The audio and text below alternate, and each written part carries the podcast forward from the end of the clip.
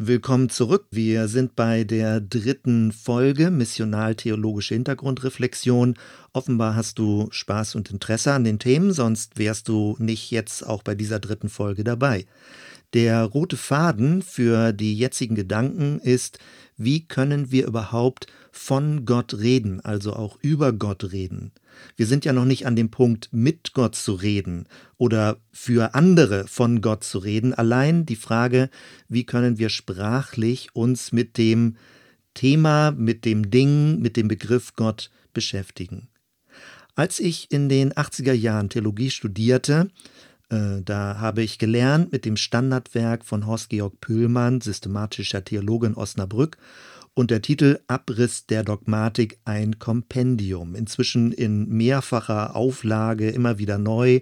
Ganze Generationen von Theologiestudenten haben damit die Inhalte der Theologie gelernt, also alle großen theologischen Themen im Überblick Gott, Mensch, Welt, Offenbarung, Schrift, Sünde, Kreuz, Jesus, Erlösung, Gnade, Glauben, Himmel, Hölle, alles ist da drin. 358 Seiten, sehr kompakt. Man denkt, okay, hiermit habe ich jetzt die wesentlichen Dinge begriffen, theologische Fachbegriffe. Und in meinem Buch, was ich also hier vor mir habe, da ist vieles angestrichen. Für die Theologieprüfung habe ich mir Mindmaps gemalt, alles sehr, sehr wertvoll.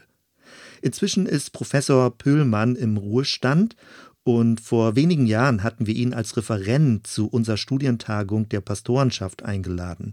Und das war schon ein äh, besonderes Gefühl, ja. Ein Universalgelehrter, so fühlt es sich für mich an. Er hat nicht nur christliche Theologie unterrichtet, sondern auch im Dialog mit Hinduismus, Buddhismus und auch mit dem Islam.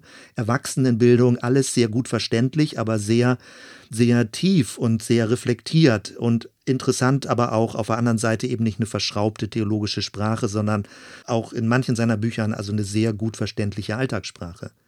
Am Ende der Tagung fragten wir ihn, Professor Püllmann, wenn Sie die Botschaft des Evangeliums mit einem Satz formulieren müssten, was würden Sie sagen? Seine Antwort Aus Liebe ging Gott für mich in den Tod. Das werde ich nie vergessen. Bei aller Komplexität, bei allem Fachwissen, dogmatischen Kathedralen, theologischen Labyrinthen, endlosen Bibliotheken über theologische Gedankengänge, am Ende alles ganz einfach. Ein Satz. Bei diesem Podcast werden wir große Themenfelder durchstreifen, große gedankliche Schleifen machen, äh, vielleicht ein bisschen schwindelerregende Höhen, hoffentlich, und irgendwie auch ein abgrundtiefes Dunkel. Aber immer kommen wir dahin zurück. Aus Liebe ging Gott für mich in den Tod. Das mag nicht dein Satz sein, aber es ist ein Beispiel für eine Zusammenfassung, eine biografische Zusammenfassung, eine Quintessenz, wie Professor Püllmann das für sich formuliert hat. Ich werde dich in diesem Podcast mit auf meine Reise nehmen. Das ist unfertig, fragmentarisch, viele Bausteine, nicht alles jetzt ganz wahnsinnig systematisch äh, aufgearbeitet. Aber ich werde dir versuchen zu erläutern, was mir geholfen hat, mich zu orientieren und äh, mit welchen inneren Mustern und Hauptstraßen durch die Theologie ich mich zurechtfinde. Und es sind auch kulturell religiöse Muster. Es sind spirituelle Entwicklungswege, und immer wieder werde ich Rückbezüge dabei machen, zum Teil zum jüdischen Verständnis der Grundlage und dem großen Bruder des christlichen Glaubens, was den Islam betrifft, da kenne ich mich zu wenig aus, aber monotheistisch personale Gottesverständnisse bei aller Unterschiedlichkeit sind dann doch ein bisschen ähnlich. Allein dieses Verständnis, dass Gott eine Person ist und dass wir von dort her eben mit Gott reden können und direkt mit ihm Kontakt aufnehmen können, das ist überhaupt nicht selbstverständlich, so eine Vorstellung zu haben. Mir scheint, dass für die heutige Zeit, gerade in unserer postmodernen äh, westlichen Kultur, der wichtigere, noch wichtigere Gesprächspartner zu sein, eine hinduistische oder buddhistische Weltsicht. Also man kann natürlich denken, dass es Indien oder der asiatische Bereich. Es ist aber die östliche Weisheit, äh, die das westliche Denken immer mehr durchdringt. Und äh, teilweise, das ist ganz seltsam, ist zumindest mein Eindruck, merken Christen gar nicht, dass sie mit scheinbar christlichen Begriffen tendenziell buddhistische Ansichten vertreten.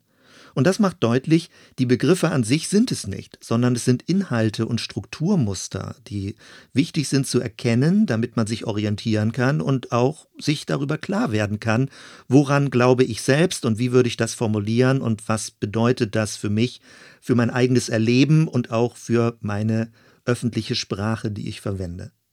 Mein Ziel also mit dieser ganzen Podcast-Serie, die inzwischen so gedanklich bei mir schon vor Augen steht, ist, dass wir durch Ausflüge in religiöse Kulturmuster und auch in östliche Spiritualität ein klareres Verständnis davon bekommen, was wir christlichen Glauben nennen. Was meinen wir damit? Was ist das spezifisch Christliche? An manchen Stellen werden wir uns so weit aus dem Fenster lehnen, dass der Eindruck entsteht, wir befänden uns schon längst außerhalb des christlichen Glaubens. Aus meiner Sicht wird aber genau das Gegenteil passieren, so kann ich das jedenfalls von mir sagen, indem wir den jüdisch-christlichen Glauben verfremden, wird umso klarer werden, was daran das spezifisch Christliche ist und wie es sich in eine heutige postmoderne Sprache kleiden lässt. Also mit verfremden meine ich nicht verfälschen, sondern indem wir von außen darauf gucken und versuchen, andere Begriffe als die klassischen äh, biblischen Begriffe zu verwenden. Das ist eine Art von Verfremdung, von einer Außenwahrnehmung, die uns, wenn es gut verläuft, äh, dazu verhelfen kann, uns innerlich dem Ganzen noch besser zu vergewissern. Ich hoffe, ich verspreche nicht zu viel. Du wirst dir dann ja ein eigenes Bild machen können, wenn du weiter zuhörst.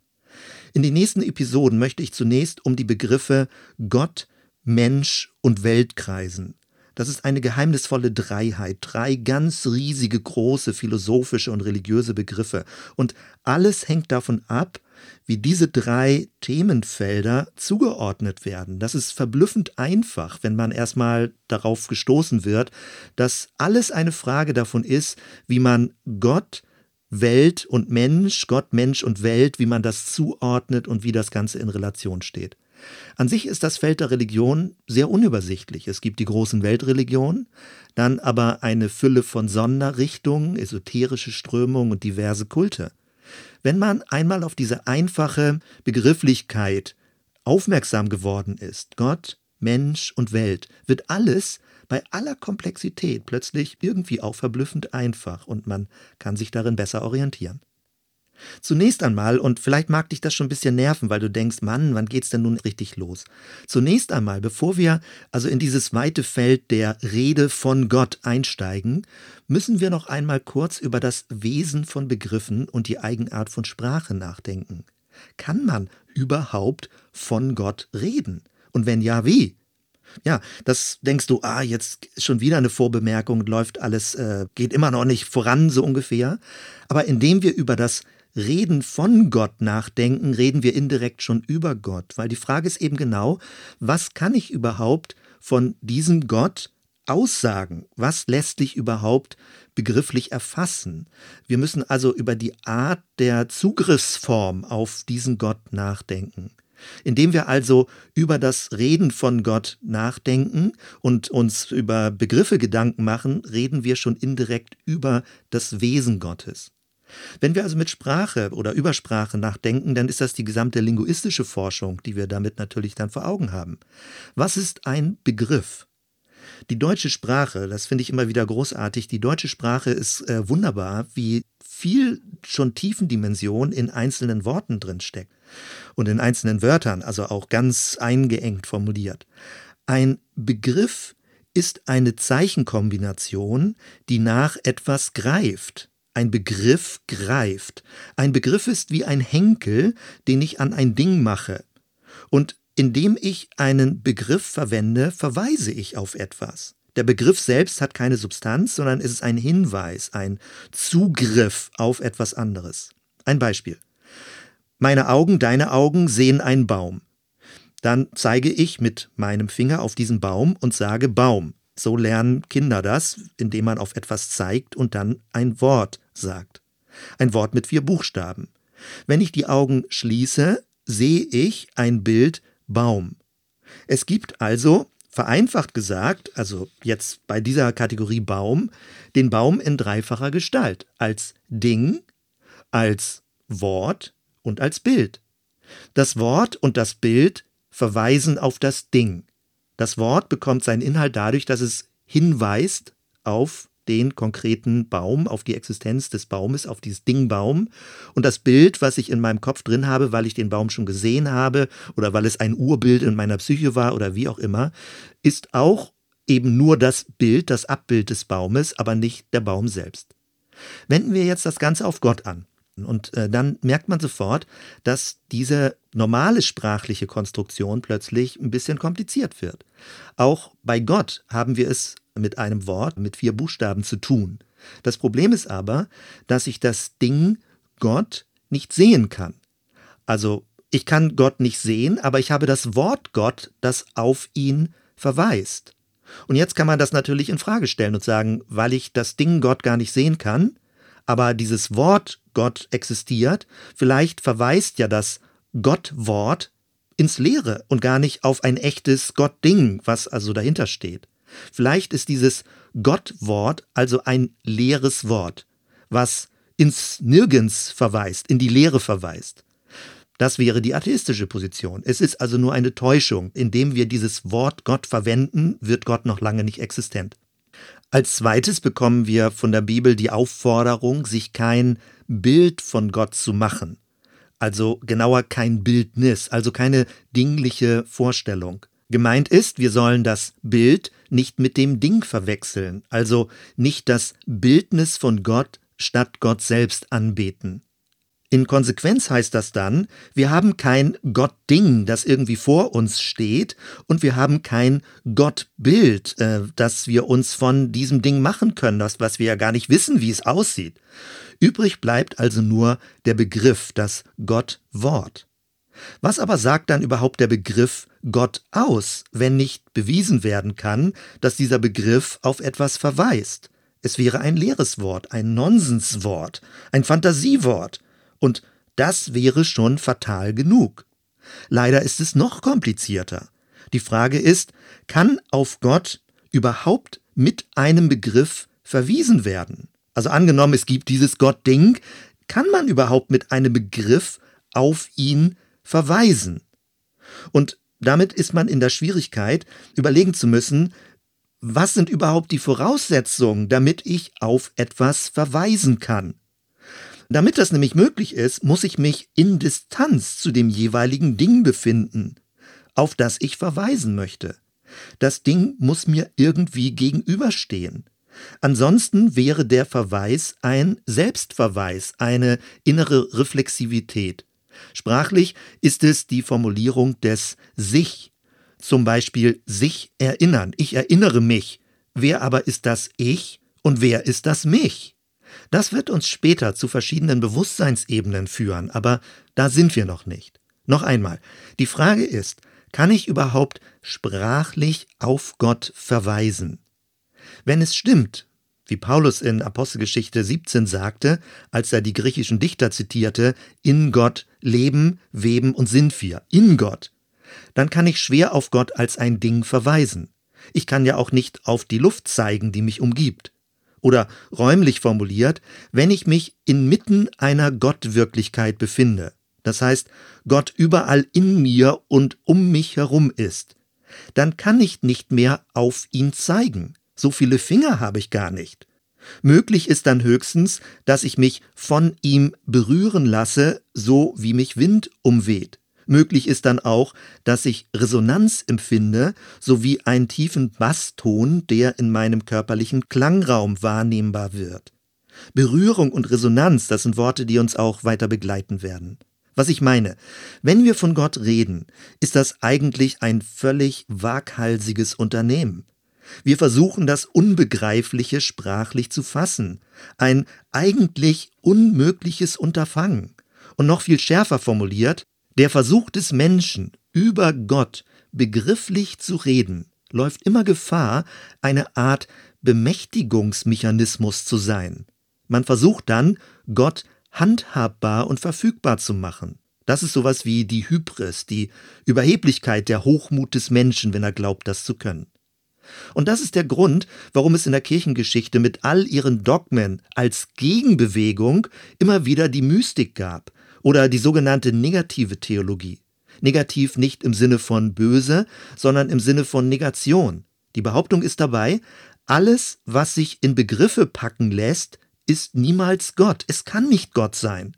Man kann immer nur sagen, was Gott nicht ist. Gott ist überbegrifflich oder unbegrifflich, letztendlich unbegreifbar. In letzter Konsequenz landet man beim meditativen Schweigen. Es geht um eine innere Schau, ein inneres Sehen ohne Worte, um eine Gottschau. Auch das ist interessant, später mehr. Zunächst einmal aber geht es um die Welt der Sprache und nicht um das totale Schweigen. Wenn wir im Weiteren nach Reflexion und Formulierung suchen, dann immer im Bewusstsein der Vorläufigkeit und Näherung.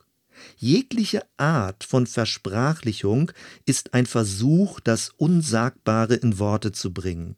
Und es ist ein Versuch, der, während man es versucht, immer sofort auch gleich scheitert, weil es eben nicht in letzter Konsequenz geht.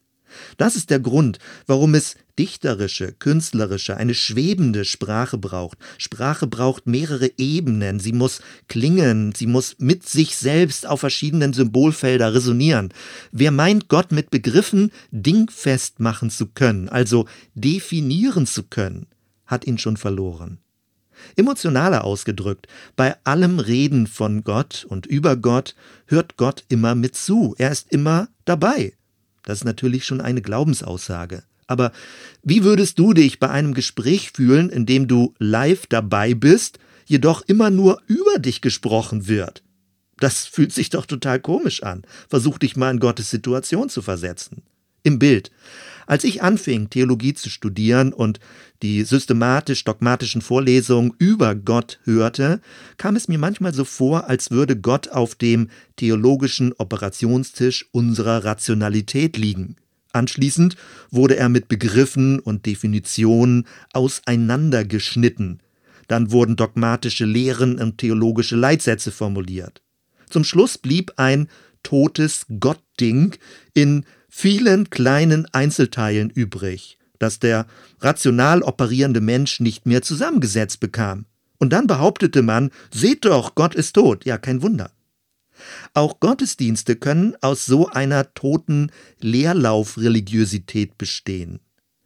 Das ist sehr seltsam und beunruhigend. Man kann zutiefst religiös sein, ohne mit Gott in Kontakt zu stehen. Und noch schlimmer, Manche Art von Religiosität oder spezieller von religiöser Sprache kann mehr gegenüber Gott immunisieren, als uns ihm näher bringen. Wenn wir also in diesem Podcast über Gott, über den Menschen und über die Welt nachdenken, dann immer in dem Bewusstsein, dass alles ein Geheimnis ist, ein Geheimnis, das uns umgibt und durchdringt. Wir können dem Ganzen nicht distanziert analysierend gegenüberstehen. Das ist von der Sache her nicht möglich. Der Begriff Gott, wenn er überhaupt Sinn machen soll, meint das alles Umgreifende. Deswegen sind wir mit all unseren Reflexionen immer mittendrin. Wir können nicht in Distanz dazu es beobachten, was wir Gott nennen. Begriffliche Sprache ist immer nur eine Näherung, niemals die Wirklichkeit selbst. Und alle Sprache ist Vorläufigkeit. All das macht vorsichtig, demütig und im guten Sinne ehrfürchtig, wenn wir über Gott reden. Das gleiche beim Thema Mensch. Auch der Mensch ist ein unendliches Geheimnis. Sein Inneres ist ein gigantischer Bewusstseinskosmos, der noch längst nicht ausgelotet ist. Zur Kartographie des Geistes werden wir noch kommen. Und ebenso die Welt der Kosmos, das Ökosystem, die subatomare Welt. Niemand weiß genau, wie weit sich die äußere Welt im Universum ausdehnt und wie tief wir noch in die innerste Struktur unserer Materie hineinsehen werden können. Alles, was wir tagtäglich als selbstverständlich behandeln, ist ein schwindelerregendes Geheimnis des Lebens. In diesem Bewusstsein in dem Bewusstsein des Staunens und der Dankbarkeit tasten wir uns weiter hinein in die großen Felder der Theologie. Das wäre schön, wenn du weiter Spaß hast und neugierig bist und mit dieser auch positiven, andächtigen, achtsamen Offenheit und Sensibilität dich damit weiter beschäftigen möchtest. Soweit erstmal. Bis zur nächsten Episode. Bis dann.